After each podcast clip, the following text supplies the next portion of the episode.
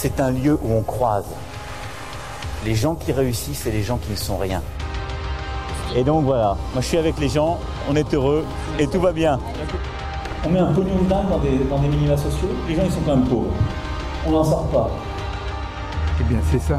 on a tout misé sur l'esprit start-up. Je crois qu'on a besoin d'un peu d'égalité, d'un peu de liberté, parce que c'est quoi la devise française? Liberté, égalité, fraternité. Eh ben, banco, voilà. Nous, c'est ça ce qu'on va essayer de faire.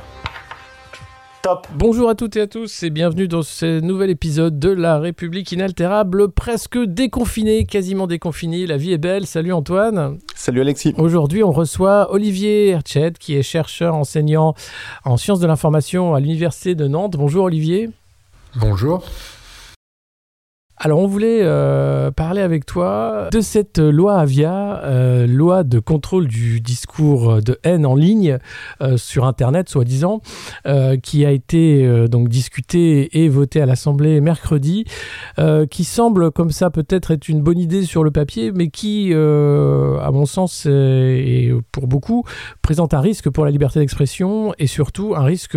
d'accroître le pouvoir de censure des, des plateformes. Qu'est-ce qu'il en est? Comment toi tu vois cette loi euh, aujourd'hui euh, Alors, le, enfin, pour ce qui est de la loi Avia, euh, telle qu'elle a été effectivement votée hier, ça fait, ça fait longtemps hein, que cette loi est en, est en discussion. ça fait longtemps qu'il y a un certain nombre de de, de, de, politiques, de chercheurs, de, de citoyens, d'associations euh, de, défense des, des, libertés numériques, je pense notamment à la quadrature du net et à d'autres qui, euh, qui dénoncent un certain nombre d'éléments factuels de, cette loi qui... Euh, comment dire, qui soit n'apporteront aucune réponse efficace au, vrai problème qui est celui des, discours de haine en ligne et qui, en plus de ça, euh, pour toutes les pistes de réponse prétendument apportées par cette loi, sont euh, complètement à côté de la plaque, ne, ne, prennent pas en compte les spécificités euh, de, de, comment dire de, de l'expression dans des espaces euh, numériques qui sont des espaces euh, non pas publics mais des espaces semi-privés, les espaces des plateformes et qui en plus de cela, c'est la, la, malheureusement la, la, triste cerise sur le, sur le gâteau qui en plus de cela, donc cette loi Avia remet en cause un certain nombre de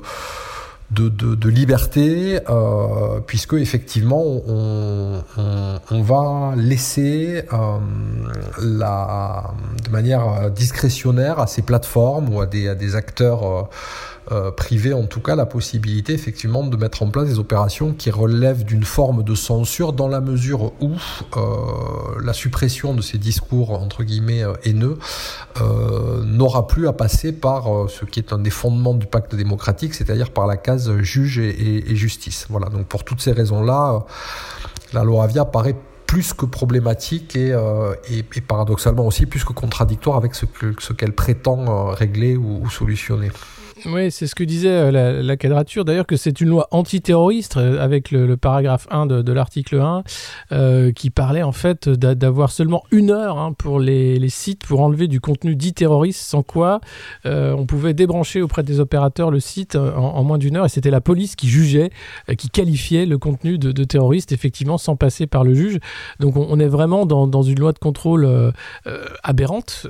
avec une discussion qui a été hier pour la avoir suivi euh, assez lunaire avec euh, peu d'arguments en fait du côté de la défense euh, à part de dire que c'était l'État qui devait maintenant faire avancer et mettre à jour la législation pour les plateformes alors que la loi est bien faite elle n'a pas besoin de se mettre à jour pour un outil technique ou même il faudrait alors à ce moment là aller dans la régulation des plateformes mais autrement sur l'ouverture des algorithmes enfin les attaquer au cœur de leur métier hein, plutôt que de leur donner davantage de pouvoir. Ce qui est paradoxal, c'est qu'il y a une semaine, on avait Cédrico qui expliquait qu'on avait un gros problème de souveraineté des données puisque Google et Facebook n'ouvraient pas comme ils le souhaitaient l'accès aux, aux, terminaux. Et, euh, et aujourd'hui, on fait cadeau à d'autres plateformes ou, ou même euh, d'un droit, d'un pouvoir incroyable, en fait, d'un pouvoir de, de, censure qui est, qui est fou. Oui, parce qu'on, enfin, comment dire, c'est, euh, enfin, de, depuis le temps que, que je regarde l'évolution de, de, du numérique et, et, et du web, il y a, y a, une espèce de, constante, euh, quelle que soit d'ailleurs le, le, la coloration de, des gouvernements en place, qui est de euh, de considérer qu'en fait, le, le, ouais, le web et, et, Internet demeurent des espaces qui seraient des espaces distincts de, de, notre réalité sociale et que ces espaces-là, il serait important, alors à l'époque de de Nicolas Sarkozy, euh, on parlait de civiliser euh, l'Internet. Euh, aujourd'hui, on parle effectivement de, responsabiliser ou de, lever l'anonymat. Il faut se souvenir aussi quand même qu'au début de la loi Avia, il y avait tout ce discours autour de l'anonymat qui était euh, qui était qui était à la fois euh, comment dire qui était inexact scientifiquement, puisqu'il n'y a, a, aucune corrélation entre le fait d'être anonyme et le fait d'avoir une propension à, tenir des discours de haine, et que même à contrario, euh, les gens qui tiennent le plus des discours de haine en ligne sont des gens qui sont tous sauf anonymes et dont on connaît à la fois le pédigré, l'identité sociale, euh, qui parfois même ont des tribunes régulières dans, les médias. Pour, euh, euh donc il y a cette idée qu'il il, faut rajouter des lois spéciales, des lois d'exception au, sens premier, qui viserait à réguler cet espace euh, hors cadre que, qui serait l'espace du web, d'internet ou, ou, des plateformes, ce qui est une erreur fondamentale de, de jugement et de compréhension de ce qu'est le, euh, le numérique, et puis qui permet aussi, il faut le dire clairement, un projet politique qui est un projet politique effectivement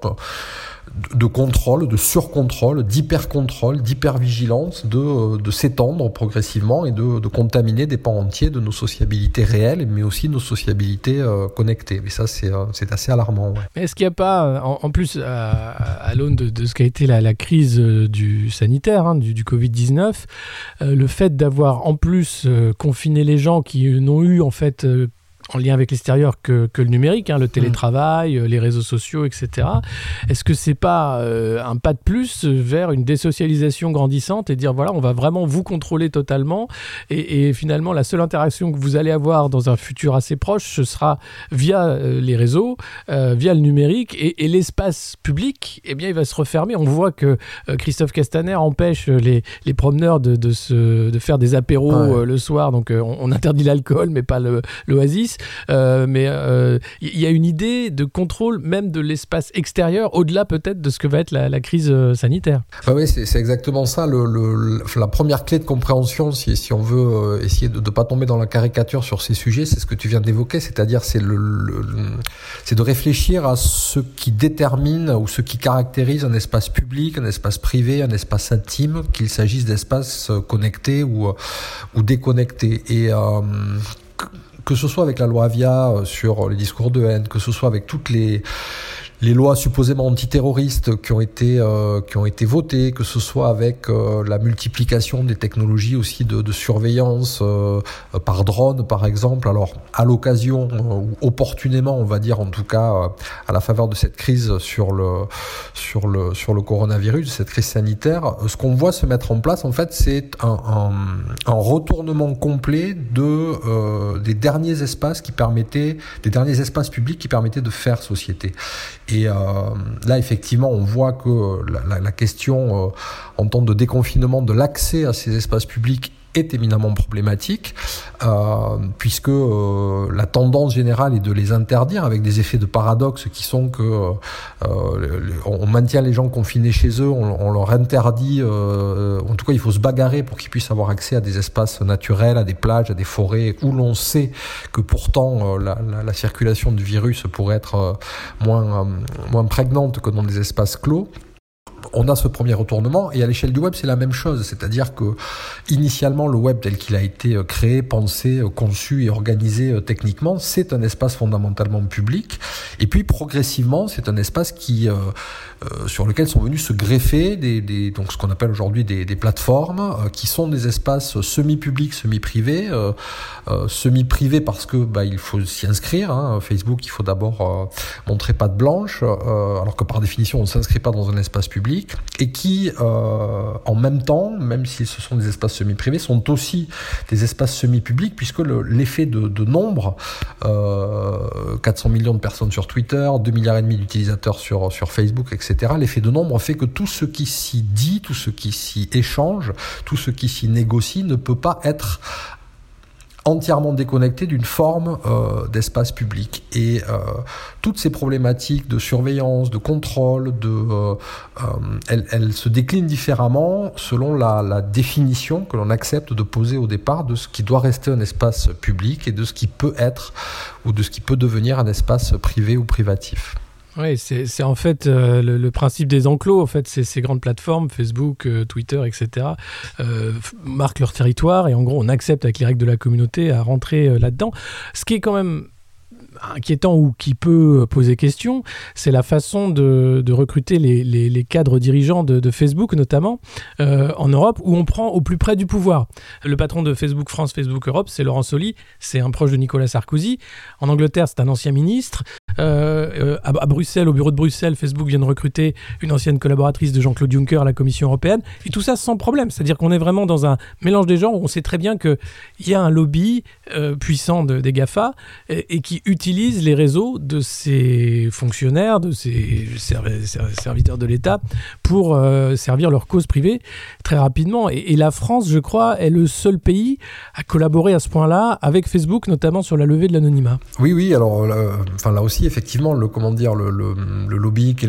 et, le pantouflage n'ont pas été inventés par, Facebook, euh, Google ou, les autres. Euh, malheureusement, enfin malheureusement, ça existe depuis, euh,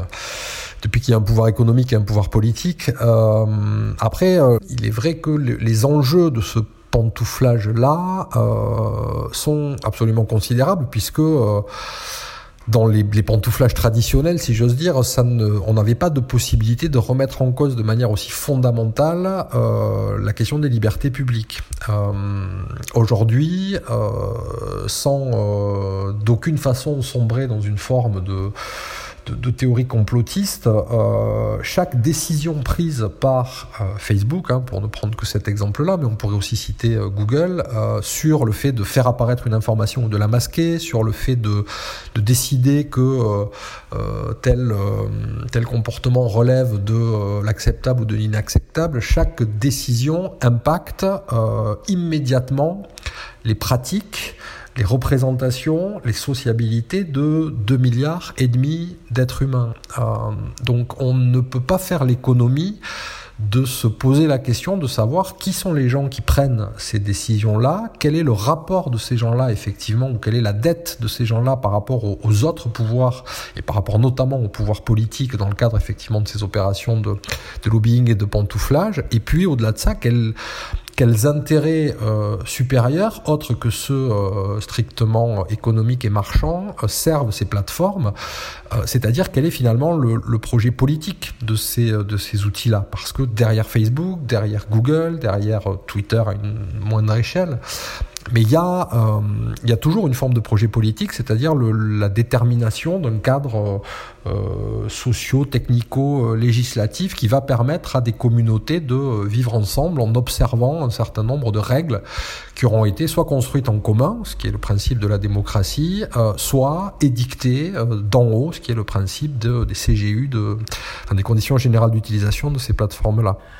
Est-ce qu'il y a euh, une, façon de, de, sortir de cet Internet euh, privatisé euh, je, Il y avait, euh, je ne sais pas si tu connais Olivier Aubert, qui est un chercheur aussi, euh, qui a écrit un opticon, qui a travaillé sur les protocoles justement d'Internet, qui disait on a choisi un protocole de place de marché, hein, qui a fait qu'on a pu centraliser à la fois pour les opérateurs, les tuyaux, etc., plutôt que de choisir le peer-to-peer, -peer, qui aurait pu être généralisé pour l'ensemble le, du protocole. Et on se retrouve coincé aujourd'hui avec une logique capitaliste, hein, du winner takes all, c'est-à-dire plus tu es gros, plus tu gagnes et plus tu engranges. Et il faudrait, euh, selon lui, euh, changer complètement la structure de, de l'Internet pour pouvoir euh, s'émanciper de ces plateformes et de, de, ce, de cet Internet du contrôle qui est en train de prendre le dessus sur l'Internet de la liberté et de la culture qui a été celui des débuts. Oui, oui, alors c'est une vaste question à laquelle tu imagines bien que j'ai pas la réponse, sinon, sinon j'aurais créé un site et je serais millionnaire et, et voilà. Mais non, non, y a, en fait, il y a, y, a, y a, comme souvent hein, dans ces questions-là, il y a toujours plusieurs niveaux de réponse. Euh, moi, je crois pas au Enfin, je ne crois pas à la possibilité d'une forme de, big crunch euh, euh, ou, de nouveau big bang euh, en termes de, protocoles techniques. L'internet ou le web, c'est à la fois une expérience technique, donc ce sont effectivement des protocoles qui, pour la plupart d'entre eux, demeurent aujourd'hui des protocoles ouverts, décentralisés. L'internet s'est construit sur ces protocoles ouverts et décentralisés. Il continue quand même aujourd'hui d'opérer majoritairement sur ces protocoles ouverts et décentralisés, mais l'Internet et le web, ce sont aussi des protocoles sociaux. Euh, et il y a toujours une, une interrelation et une interaction très forte entre euh, des dispositifs techniques et des agencements euh, sociaux. Et, et alors bien sûr qu'il faudrait, euh, comment dire, moins de centralisation, ça je crois que tout le monde est à peu près d'accord pour le dire, euh, moins de centralisation technique effectivement. Euh, il faudrait par exemple euh, faire en sorte de se prémunir de situations dans lesquelles euh, des opérateurs euh, comme Facebook ou comme Google peuvent, en plus d'être des opérateurs de services, également devenir des opérateurs d'accès, puisque là aussi, effectivement, quand c'est une même société qui te fournit le service et qui décide en gros du débit pour accéder à des services concurrents, mais ben, on voit bien qu'on a, qu'on a un problème. Et puis derrière, il y a effectivement l'urgence de préserver des espaces public sur ce média qu'est euh, le web au sein de cette architecture technique qu'on appelle Internet. Préserver des espaces publics, ça veut dire, euh, ça veut dire que euh, notre expérience aujourd'hui majoritaire, et je, je, me mets volontairement dans la, dans la majorité, notre expérience majoritaire de ce qu'on appelle la navigation sur le web, c'est une expérience qui se limite à la circulation dans quelques espaces euh, hyper centralisés, euh, fermés et propriétaires, c'est-à-dire qu'on passe la journée, pour le dire de manière plus claire euh, et un peu caricaturale, sur, euh, sur Facebook ou sur Twitter et, que l'on n'en sort pas. Et, et, on a tous un besoin fondamental de trouver des espaces publics d'expression. Et on le voit à chaque crise, quand il y a eu la crise des Gilets jaunes, comme euh, ces gens-là, issus des classes moyennes, n'avaient pas d'espace public d'expression légitime et n'avaient pas d'espace euh, médiatique d'expression légitime, eh ben ils sont allés se concentrer euh, dans une plateforme qui était Facebook et qui offrait cet espace public d'expression légitime. Euh, on l'a vu ensuite avec la crise des stylos rouges euh, pour les profs, on est en train de le voir avec la crise des, des blouses blanches qui là aussi opèrent de la, même manière, c'est-à-dire qu'ils vont documenter leurs souffrances, leurs revendications dans des espaces qui sont des espaces privés et propriétaires. Et ça, c'est un danger éminent pour les formes de démocratie dans lesquelles on, a grandi et dans lesquelles on évolue depuis quelques, depuis quelques décennies. Alors, pour en sortir ou pour euh, pour proposer des solutions. Enfin, moi, en tout cas, je, milite pour plusieurs d'entre elles et je, je suis pas le seul. Euh, la, première, c'est effectivement de d'essayer de, de, lever de manière raisonnable euh, l'opacité qui règne sur le, fonctionnement de, des algorithmes de ces plateformes privées dans la mesure où ces algorithmes-là euh, procèdent d'une forme d'éditorialisation, c'est-à-dire qu'il n'est pas normal que euh, Facebook ou Google soient les seuls à savoir pourquoi euh, certains sites du jour au lendemain vont, ou certaines pages ou certains profils vont apparaître euh, très bien classés ou au contraire vont, vont disparaître. Ça, c'est pas normal quand ces plateformes-là prétendent et, et, régulent de fait euh, près de 80, euh, plus de 98% du, du, trafic en France. Quand on cherche à accéder à un site web, on passe d'abord par Google. Donc, donc là, il y a, une, il y a, il y a un vrai euh, danger démocratique. Et puis après, il y a une autre une autre idée, qui n'est pas de moi, qui est d'un chercheur qui s'appelle Dirk Lewandowski, qui lui milite pour, euh, pour ce qu'il appelle un index indépendant du web, c'est-à-dire que un petit peu dans la lignée de, des travaux euh, sur, euh, sur les biens communs, il explique que, que le, travail finalement de ces plateformes dont on parle, ça a été de progressivement privatiser, de poser des enclosures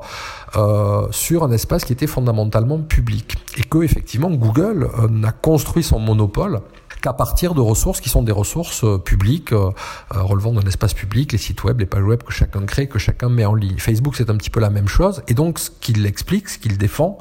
c'est l'idée qu'il faudrait euh, être en capacité finalement de, alors pour le dire de manière un, peu caricaturale et heurtée, on pourrait dire de, renationaliser finalement le, web, euh, ou en tout cas de, euh, de créer un index indépendant, c'est-à-dire de remettre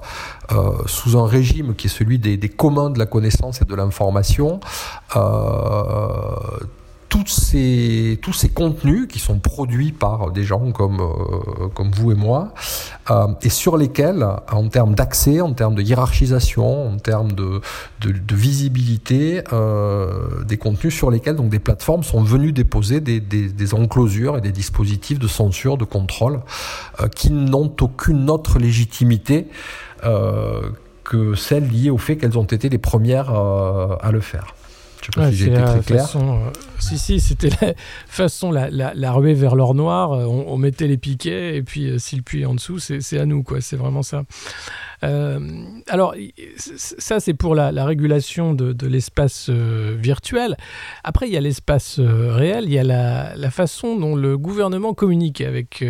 Je voulais en parler avec toi. Il y a eu quand même plusieurs fiascos de, communication, au-delà des mensonges de la porte-parole et d'autres. le dernier en date, qui a fait froid dans le dos quand même de, de beaucoup, qui n'a pas duré longtemps, ça a été le site officiel de l'information officielle, hein, sur un site du gouvernement, un, un medley, un pot pourri des informations sélectionnées pour vous dire attention, il y a beaucoup de fake news sur le coronavirus. Là, vous avez les, infos essentielles. La profession, euh, très vite, euh, s'est émue en disant mais enfin, on fait pas ça. C'est le ministère de la vérité. Pour eux, c'était totalement normal. C'était un service qui rendait. D'ailleurs, ils n'ont pas fait vraiment de mea culpa. Ils ont dit ça a été mal compris. Encore une fois, hein, trop, trop brillant pour les Français. Euh, Qu'est-ce que tu en as pensé, toi, de, cette communication, enfin, et celle qui continue encore, du gouvernement en temps de crise? Bah, Alors, très sincèrement, moi, je, je, alors, je suis pas un spécialiste de la communication de crise. Il m'arrive d'essayer de, d'initier des étudiants à ce genre de, pratiques. Je, suis assez euh, euh stupéfait, et c'est presque un euphémisme, de, constater l'empilement les, de, de, de, bourdes de, de, qui, qui sont mises en place par des gens qui sont supposés être un petit peu aguerris à ces techniques-là. Euh, je, je, très sincèrement, je ne comprends pas. Je ne comprends pas comment, euh, comment Sibeth Ndiaye, enfin comment la porte-parole du, du, gouvernement, au-delà de sa, sa, personne, peut, euh, peut enchaîner les, les, bourdes à ce point. Je ne comprends pas comment euh, ce, ce, gouvernement qui, euh, qui, a quand même un vrai souci dans son rapport à, la vérité, dans son rapport aux médias, un vrai souci qui est, est documenté depuis depuis l'élection d'Emmanuel de, de, Macron, où on a, vu, euh, on a vu un certain nombre de choses hallucinantes, que ce soit dans l'affaire Benalla, ou que ce soit dans les prises de parole publiques du président, où on voit qu'il y a... Euh, qui a un rapport à la presse et un rapport à la vérité qui est un rapport altéré profondément. Euh, le fait d'exclure par exemple les journalistes de nos certain nombre de déplacements, le fait de s'appuyer uniquement sur un pool de, euh, de journalistes choisis. Euh, euh, et puis là récemment, effectivement, le, là aussi, cerise sur le gâteau, euh, incompréhensible supplémentaire, euh, cette, cette espèce d'idée qui sort d'on ne sait pas trop où et qui consisterait à dire, voilà, on affiche comme, comme au meilleur temps de, de, de, la Pravda sur le site du gouvernement l'information qu'on estime être l'information, euh, je sais pas, de qualité, vérifiée, euh, et, et, qui en plus de ça, alors, enfin, je, quand bien même ils iraient jusqu'au bout de cette logique qui est, qui est, euh, qui est encore une fois une logique ahurissante euh, dans un état dit démocratique au XXIe siècle, euh, quand bien même ils choisiraient cette option-là, ils sont eux-mêmes incapables de le faire de manière euh, suffisamment cohérente. C'est-à-dire que parmi les premières informations qu'ils affichent sur euh, cette page de, de la vérité gouvernementale, euh, il y a, euh, je crois que c'est Libé qui avait fait le, le premier papier là-dessus, il y a deux ou trois informations qui sont factuellement des contre-vérités et qui ont été démentis par euh, par différents médias. Donc donc rien ne va dans tout ça et, et très sincèrement je ne je ne comprends pas ou je n'ai pas en tout cas d'explication rationnelle à cette, cet empilement de bêtises, si ce n'est peut-être, euh, euh, il y a une citation de Dana Arendt que, que j'aime bien euh, citer souvent, qui est, qui, qui d'expliquer que qu'à force de, de de mentir tout le temps, à force de, d'aligner de, de, manière systématique ou programmatique euh, des vérités, des contre-vérités, des mensonges et des contre-mensonges, euh, le résultat, dit Anna Arendt, c'est que euh, ce n'est pas que, que qu'on ne sait plus que croire, le résultat c'est que plus personne ne croit rien. Et, euh, avec un tel peuple, pour euh, terminer la citation, elle dit avec un tel peuple où plus personne ne croit rien, vous pouvez faire ce que vous voulez. Et, le danger, moi, que je vois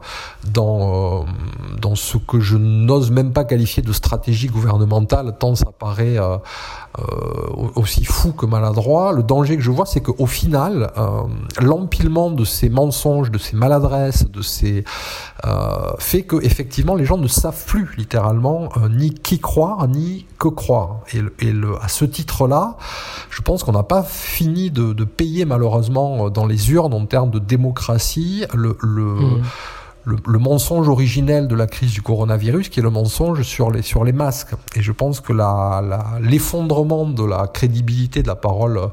euh, politique, euh, cet effondrement-là va, continuer de se payer assez longtemps. Et, malheureusement, si on regarde un petit peu l'échiquier politique actuel, ça risque de, piquer euh, beaucoup plus que ça ne pique déjà euh, aux, prochaines élections, d'autant que, encore une fois, pour revenir sur ce dont on parlait au début, euh, la loi Avia euh, dans les mains d'un régime euh, qui serait euh, un petit peu plus autoritaire ou un petit peu plus à l'extrême droite que le régime actuel serait une, bombe à fragmentation considérable. C'est-à-dire que il faut jamais perdre de vue que les, états d'urgence et les états d'exception euh, dans la mesure où précisément ils, ont tendance à se prolonger au-delà de, euh, de ce qui devrait être une durée euh, réglementée et réglementaire, euh, bah, ces états d'urgence et ces états d'exception, ils, ils, fournissent les armes dont n'importe quel apprenti dictateur ou apprenti autocrate peut se saisir pour nous faire basculer en quelques semaines dans une société qui n'aura pour le coup plus rien à voir avec une quelconque forme de démocratie. C'est peut-être là-dessus aussi qu'il faudrait, euh, enfin c'est là-dessus en tout cas qu'il faut continuer d'être vigilant et de combattre, non pas tant pour combattre finalement euh, euh ce gouvernement que le, risque que fait prendre à la démocratie les outils que ce gouvernement-là met en place dans un cadre législatif. Est-ce que c'est pas non plus une sorte de test? Tu dire, tu, On essaye ça, tiens. Et si le gouvernement proposait euh, une sélection des meilleurs articles qui disent la vérité? Bon, ça marche pas, on retire, mais on a fait un test, on a vu comment ça fonctionnait, on a vu quelles sont les oppositions. Euh, est-ce qu'il n'y a pas... Et je déteste les, les conspirationnistes et je veux pas de mmh. projet conspiro non plus, mais est-ce que c'est pas non plus une façon de tester des choses? Oui, c'est... Euh, enfin, comment dire C'est un... C'est une forme de stop and go, pour reprendre un, un, vocabulaire dont, on entend parler malheureusement qui est assez classique là aussi en politique, hein, où effectivement on tente un truc, bon, on voit comment réagit l'opinion, euh, si ça passe à peu près, bah, euh, on y va, et puis euh, si vraiment, si vraiment c'est le clash, on, arrête. Ou c'est, peut-être aussi une stratégie de contre-feu, c'est-à-dire qu'on on allume ici,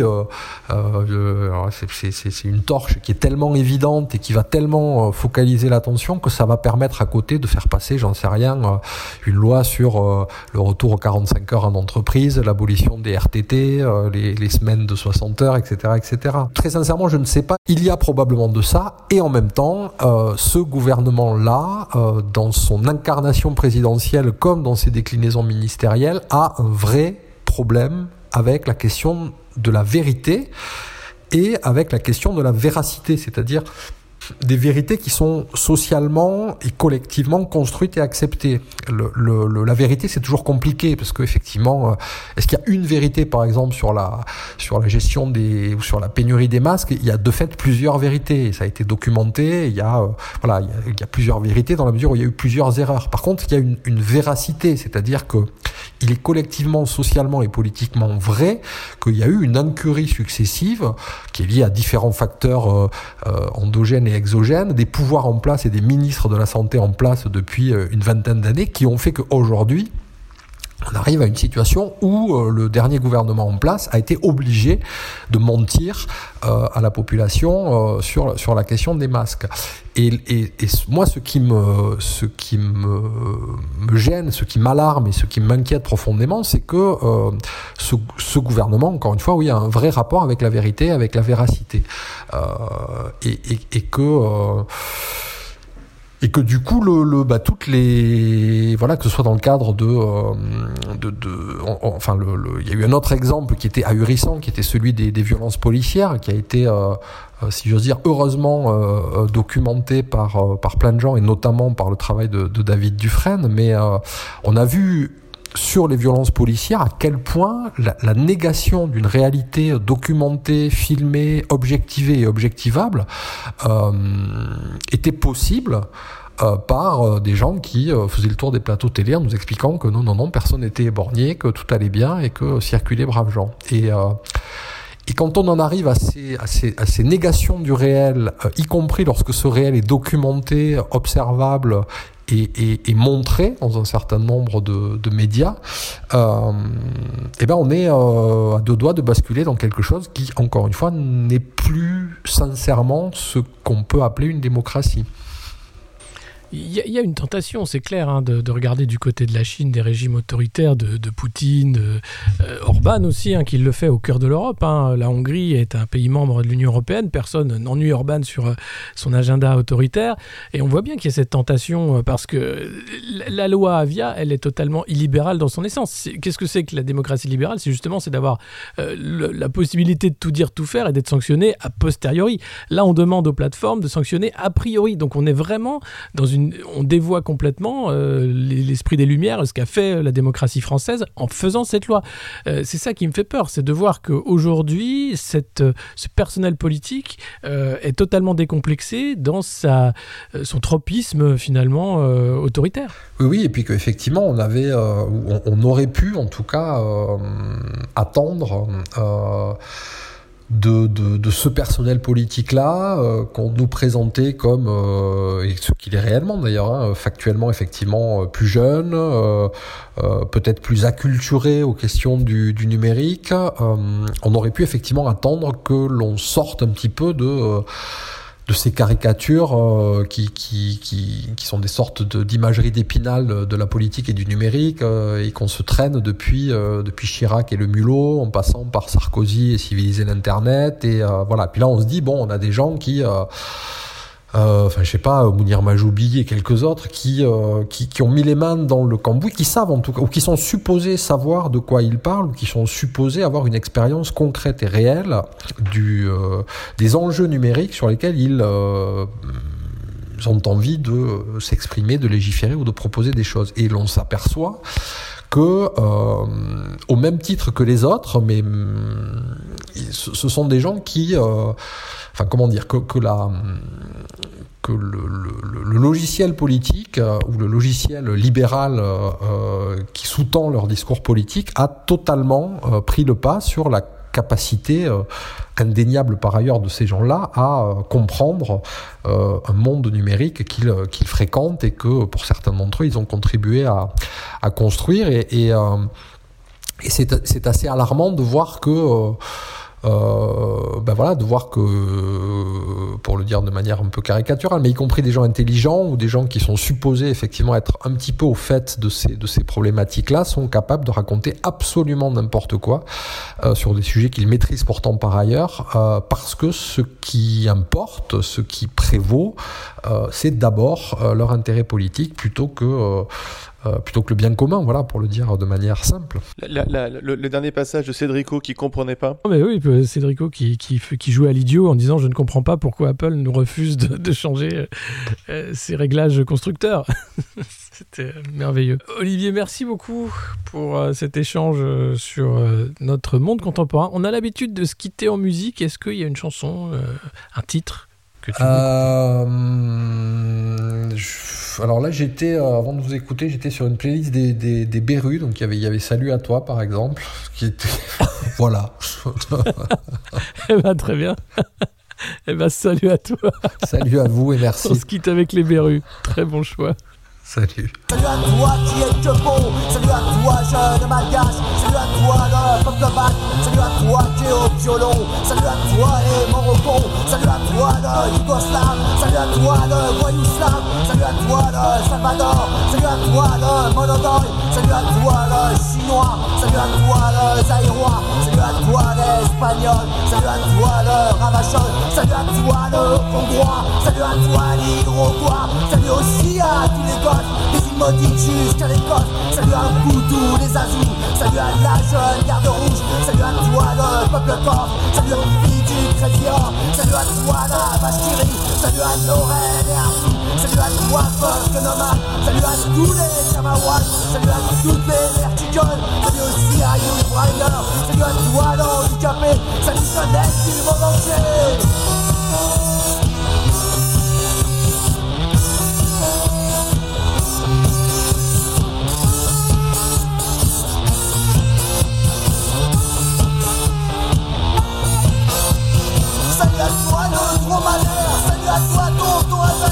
Salut est à la masse, salut aussi à Fantomas, salut à toi Roger Després, salut à toi l'endimanché, salut à tous les paysans, salut aussi à Rotenplan.